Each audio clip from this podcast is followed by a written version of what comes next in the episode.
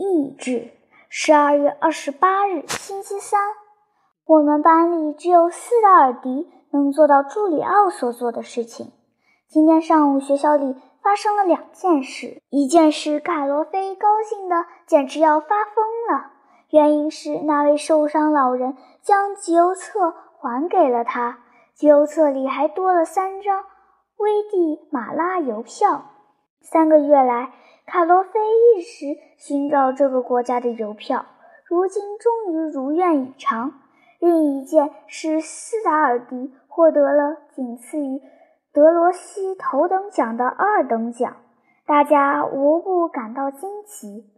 谁都知道，今年十月份，斯达尔迪裹在绿色的大衣里，样子显得十分臃肿。父亲领着他到学校来，当着大家的面对老师说：“这孩子头脑迟钝，需要老师多多费神啊！”大家都说斯达尔迪是个木头木脑的孩子。他却说：“要么成功，要么失败，二者必居其一。”于是，不管是白天黑夜，不管是在家里、在学校，还是出去散步，斯达尔迪总是摩拳擦掌、咬紧牙关、持之以恒、拼命学习，像头牛一样，锲而不舍地耕耘着，又像头骡子似的顽强执拗。他不顾别人的冷嘲热讽，拳打脚踢，赶走扰乱他学习的人。经过反复磨练，这个木头疙瘩居然超过了别人。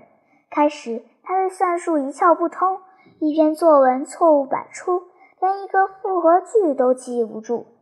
现在，他会解算术题了，会写作文了，朗读课文如同唱歌一样，记忆细谙。只要看一下斯达尔迪的模样，就知道他有钢铁般的意志。他长得很敦实，个子矮胖，方头，没有脖子，双手短粗短粗的，说起话来声音粗犷沙哑。他见到什么读什么，读破旧报纸，读剧场广告，只要有十个铜币，他就去买一本书。他已经有很多书，足以开个小小图书室了。他心情好的时候，常常说要带我到他家去看看他收藏的书。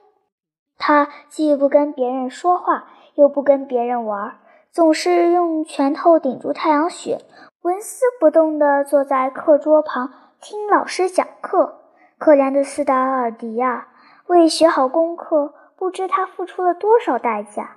今天上午，老师给斯达尔迪发奖时，尽管心情很不好，显出不耐烦的样子，还是对他说：“好样的，斯达尔迪，坚持就是胜利。”确实如此。斯达尔迪听了老师的话，并没有露出沾沾自喜的情绪，连笑一笑都没有。领到奖章，他马上回到自己的座位上。依然用拳头顶住太阳穴，全神贯注地听老师讲课，比平时更专心致志了。斯达尔迪的父亲在校门口等他，是最富有戏剧性的一幕。他父亲是个抽血的医务人员，跟儿子一样，身体粗壮，大脸，身如红钟。他根本没有想到儿子能得奖，开始还不怎么相信。当老师告诉他确有其事时，他禁不住开心地笑了。于是拍了一下儿子的后脑勺，连声说：“好啊，好啊，我这个傻小子还真了不起呢。”他一边惊喜地端详着儿子，一边乐呵呵地说着。在场的孩子们个个喜笑颜开，只有斯达尔迪依然如故。也许他正在用他那个大脑勺预习着明天上午的功课呢。